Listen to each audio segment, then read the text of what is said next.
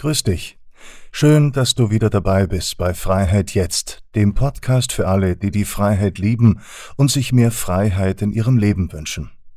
Ich hoffe, es geht dir gut und du kommst gut durch diese schon sehr unruhige Zeit. Aber Moment mal. Wer oder was ist das eigentlich, der da gerade zuhört und denkt, was redet er da? Naja, dieses, dieses Du, dieses Ich. Wer denkt und handelt da eigentlich? Komische Frage, gell? Ja, ich, ich halt. Oder? Die Wissenschaft geht davon aus, dass uns nur ungefähr 4% unseres Selbst bewusst sind. 96 Prozent schlafen quasi unter der Oberfläche unseres Bewusstseins. Wir glauben immer, wir hätten alles im Griff und würden rationale, bewusste Entscheidungen treffen. Naja, und, ach Moment, die Eieruhr habe ich schon wieder vergessen. Und weiter geht's. In Wirklichkeit ist das anhand dieser Zahl eine große Illusion. Wir werden viel, viel mehr von unserem Unbewussten gesteuert, als wir glauben, beziehungsweise wahrhaben wollen.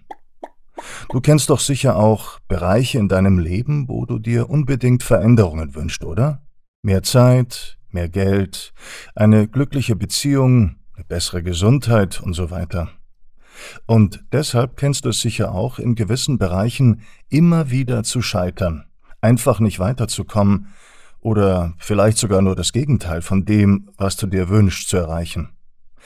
Ja, das könnte vielleicht daran liegen, dass die genannten bewussten vier Prozent mit Vollgas das gesetzte Ziel erreichen wollen, die 96 Prozent aber auf der Bremse stehen.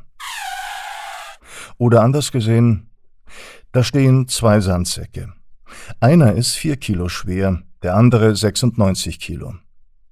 Wir tragen den 4 Kilo Sack Richtung Ziel, während uns der 96 Kilo schwere Sandsack aber am Bein hängt. Und dann wundern wir uns, warum wir nicht vorwärts kommen. Alles so schwer ist und wir schließlich wieder aufgeben. Naja, kein Wunder, oder? Ich meine, so kann das nicht funktionieren. Der große Sandsack, also die 96 Prozent, unser Unbewusstes, hat oft ganz andere Ziele als unser bewusster Verstand. Wenn in deinem Leben etwas immer wieder ganz anders läuft, als du es dir wünschst, dann darfst du dir die folgende Frage stellen. Was können die 4% schon gegen die 96% ausrichten? Wie soll ich ans Ziel kommen mit diesem Klotz am Bein, dem 96 Kilo Sandsack?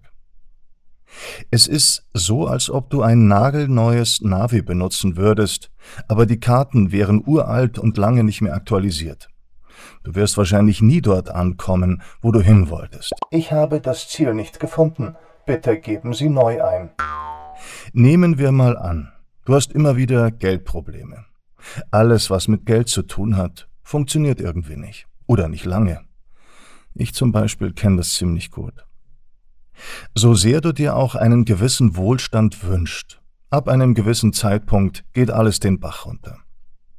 Aber woran liegt das? Strengst du dich vielleicht nicht genug an? Hast du vielleicht einfach nur Pech? Oder sind einfach die anderen dran schuld? Hm? Naja, eher nicht. Pass auf. Stell dir doch mal kurz vor, diese 96 zu 4 wären 100 Personen in dir. Und ich mache jetzt eine Meinungsumfrage. Die Frage lautet, willst du wohlhabend sein, immer genug Geld haben? Ich frage also die 100 und das Ergebnis ist, vier sagen ja, wir wollen unbedingt mehr Geld, Logo ist doch klar, aber 96 stehen da, schütteln den Kopf und sagen, was? Nein, auf gar keinen Fall, um Gottes Willen bloß nicht. Das wird nichts werden, klar, oder? Nehmen wir an, wir würden die 96 auch noch fragen, warum sie denn nicht wollen. Ja, dann kämen vielleicht Antworten wie, ach, Geld macht uns zu schlechten Menschen. Geld ist schlecht. Das letzte Hemd hat keine Taschen. Ich habe es nicht verdient. Ich bin wertlos. Oder um das Geld zu behalten, muss ich dann so viel arbeiten. Diese 96 sind absolut davon überzeugt, dass sie Recht haben und übertönen die vier, die das Gegenteil behaupten. Die Aufgabe, die wir nun alle haben, ist, uns mit diesen 96 zu beschäftigen. Wir dürfen nach innen schauen und versuchen herauszufinden, warum ein großer Anteil unseres Selbst tief davon überzeugt ist, dass wir nichts wert sind und es deswegen nicht verdient haben, ohne finanzielle Ängste zu leben. Dieser Glaubenssatz, ich bin es nicht wert, ich habe es nicht verdient, ist meist in der Kindheit entstanden. In meiner ersten Episode habe ich da schon mal drüber gesprochen. Da habe ich das mit dem Bild eines Bücherregals erklärt. Erinnerst du dich? Hm, wenn du magst, kannst du ja noch mal reinhören. Also das Problem ist, wir schauen oft mit den Augen des Erwachsenen auf unsere Kindheit und sagen, ach, war schon okay. Was mich nicht umgebracht hat, hat mich nur stärker gemacht. Wir neigen dazu, gewisse Erlebnisse zu bagatellisieren. Dabei vergessen wir aber, dass wir als hochsensible, zerbrechliche Lebewesen geboren werden, die man sehr leicht seelisch verletzen und sogar traumatisieren kann. Der Moment zum Beispiel, wo wir als Kind einfach voller Lebensfreude etwas gespielt haben, uns und unser So-Sein genossen haben, plötzlich aus Versehen etwas umgeworfen haben. Zum Beispiel die teure Vase, die runterfällt und zerbricht.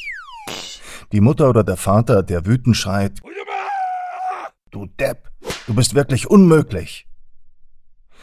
Dieses Erlebnis bleibt, vor allem wenn es sich auf die eine oder andere Weise immer wiederholt, tief in unserem Gedächtnis, in unserem Unterbewusstsein gespeichert. Ja, ich bin wirklich unmöglich. Ich bin schlecht. Mit mir stimmt was nicht. Ich bin nichts wert. Ich mache immer alles nur kaputt. Ich habe Strafe verdient. Die 96 wiederholen diesen Satz zur passenden Gelegenheit immer wieder. Dagegen kommen die vier anderen niemals an. Das vertane Liebesmüh.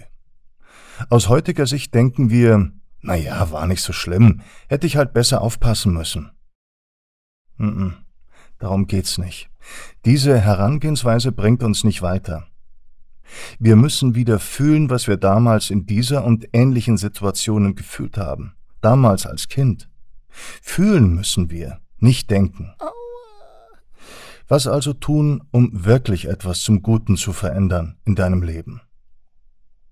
Der Schlüssel liegt meiner Erfahrung nach darin, die Ursachen für unsere Schwierigkeiten, unser Scheitern bei gewissen Zielen und Wünschen nicht mehr im Außen zu suchen, sondern liebevoll und neugierig nach innen zu schauen, in uns hinein. Das Außen spiegelt uns nur das, was in unserem Inneren vor sich geht. Der Mangel in uns wird uns als Mangel im Außen gespiegelt. Wie schon in den anderen Episoden kurz angesprochen, gibt es einen Teil in uns, den man das innere Kind nennt. Meistens haben wir es mit mehreren inneren Kindern zu tun. Ich nenne es auch gern den inneren Kindergarten. Dem verlassenen Kind zum Beispiel und auf der anderen Seite dem rebellischen Kind.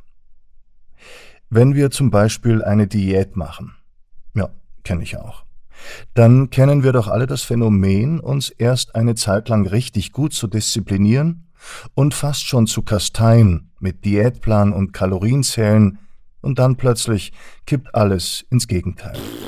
Das rebellische Kind in uns schreit, so kann man nicht leben, ich will Schokolade, ich will Eis, mir geht's nicht gut. Ja, und dann geben wir uns einer heftigen Fressattacke hin. Ja, und wenn wir dann wieder eine Zeit lang hemmungslos gefuttert haben, dann kippt das Ganze wieder ins andere Extrem. Wir haben ein schlechtes Gewissen, vor dem Spiegel gestehen wir, dass wir böse waren, nicht brav, und dann gehen wir wieder Kalorien zählen und Salat kauen. Und so geht das immer so weiter. Hin und her zwischen dem Teil in uns, der brav ist und sich anpasst, und dem Rebellen in uns, der jedes selbstgewählte Gefängnis in uns irgendwann wieder einreißt.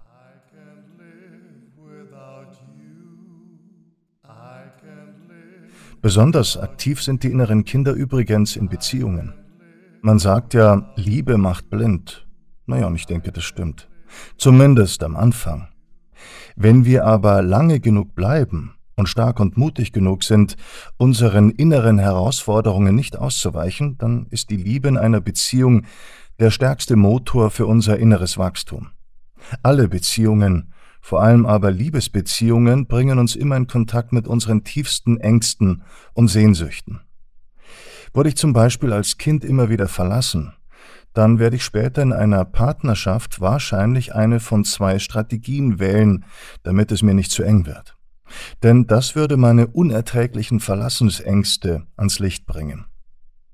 Ich habe also unbewusst zwei Möglichkeiten.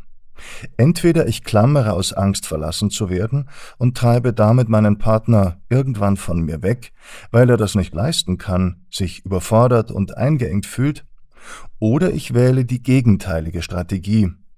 Ich erhebe die persönliche Freiheit zu meinem Ideal, lasse mich nie wirklich auf eine Beziehung ein, und der Partner wendet sich schließlich ab, weil er emotional zu kurz kommt oder weil ich ihn vielleicht betrogen habe. Das heißt in beiden Fällen, die vier, ich erinnere also die vier Prozent, die vier meines inneren Personals wollen unbedingt eine feste Beziehung mit allem drum und dran. Aber die 96, die wollen das auf keinen Fall. Das ist viel zu gefährlich. Bevor ich wieder verlassen werde, und das passiert ganz sicher, da bleibe ich lieber gleich auf Abstand. Ich lasse mich lieber nicht wirklich auf die Beziehung ein. Das läuft natürlich alles vollkommen unbewusst ab. Na, sonst wäre es ja einfach. Und dann wundern wir uns, warum wieder eine Beziehung in die Brüche ging, wir verlassen wurden. Und mit jedem, naja, mit dem nächsten Partner wird's sicher besser, wächst die Verzweiflung und wir versuchen es noch mehr, suchen noch mehr die Lösung im Außen, nach dem perfekten Partner, dem perfekten Job und so weiter. Wenn du aber diesen Teil in dir, der Angst hat, verlassen zu werden, erstmal entdeckt und liebevoll angenommen hast, dann kann sich durch die Veränderung im Innen, in dir, auch im Außen etwas verändern. Mit diesem Teil in dir, der Angst hat, in Kontakt zu kommen, diesen ängstlichen und verletzlichen Teil in dir zu spüren und zu lieben, das ist mit Selbstliebe gemeint. Und das bedeutet, all den Schmerz, die Wut, die Verzweiflung und Ohnmacht, aber auch die Fähigkeit, bedingungslos zu lieben, die Lebensfreude, die Fantasie und kreative Lebendigkeit, die Sensibilität und Gutmütigkeit deines inneren Kindes zu fühlen, ja zu deinem inneren Kind liebevoll zu sagen, kein Wunder, dass du so bist, mein Schatz. Es tut mir wirklich leid, was du erlebt hast, aber du kannst nichts dafür, dass du damals verlassen und im Stich gelassen wurdest. Aber hab keine Angst. Jetzt bin ich für dich da. Für immer. Und erst wenn du dich selbst wirklich liebst, dann kannst du auch jemand anderen wirklich lieben, beziehungsweise von ihm wirklich geliebt werden. Das ist der Beginn der wichtigsten und beglückendsten Beziehung in deinem Leben. Denn mit niemanden bist du so lange zusammen wie mit diesem kleinen Mädchen in deinem Inneren oder dem inneren Jungen in dir, je nachdem, ob du Mann oder Frau bist. Und wenn der oder die Kleine in dir erstmal verstanden hat und dir vertraut, dann musst du nicht mehr so viel Angst haben, verlassen zu werden, und du wirst dich in einer Beziehung ganz anders verhalten, auch wenn diese Angst immer noch da ist. Aber du wirst bewusster geworden sein. Du wirst verstanden haben, also erlebt haben, gefühlt haben, dass nicht du als Ganzes Angst hast, verlassen zu werden, sondern dass es dieser kindliche Anteil in dir ist, der damals als Kind diese Erfahrung gemacht hat. Und der muss ja jetzt zumindest nicht mehr so viel Angst haben, weil er dich ja hat. Auf dich kann er sich verlassen. Du lässt ihn nicht mehr im Stich. Ja, und auf diese Weise können wir in unseren bestehenden Beziehungen mal was Neues ausprobieren, anstatt in immer wieder neuen Beziehungen ständig das Alte zu wiederholen. Das Alte zu wiederholen, weil die vier Prozent zwar das eine wollen, aber die 96 Prozent was ganz was anderes wollen, nämlich keine Beziehung, aus Angst. Und was? Die Zeit schon wieder um. Wahnsinn. Ja, habe ich mich wieder verquatscht. Au. Naja, dann geht's das nächste Mal weiter. Und bis dahin, lass es dir gut gehen. Genieß die Zeit mit dir selbst. Und wenn ich dir bei einem gewissen Thema helfen kann, dann schreib mir einfach eine E-Mail. Wenn du Ideen für ein Thema hast, über das ich hier mal sprechen soll, oder auch Anregungen, Kritik, Verbesserungsvorschläge, schreib mir einfach eine E-Mail. Meine E-Mail-Adresse findest du unten in der Beschreibung. Ich freue mich schon aufs nächste Mal. Pirte. Das ist die Freiheit, die ich brauche. Ja, ich weiß, das ist recht viel. Aber ohne diese Freiheit bringt auch das Leben nichts mehr viel. Aber ohne diese Freiheit bringt auch das Leben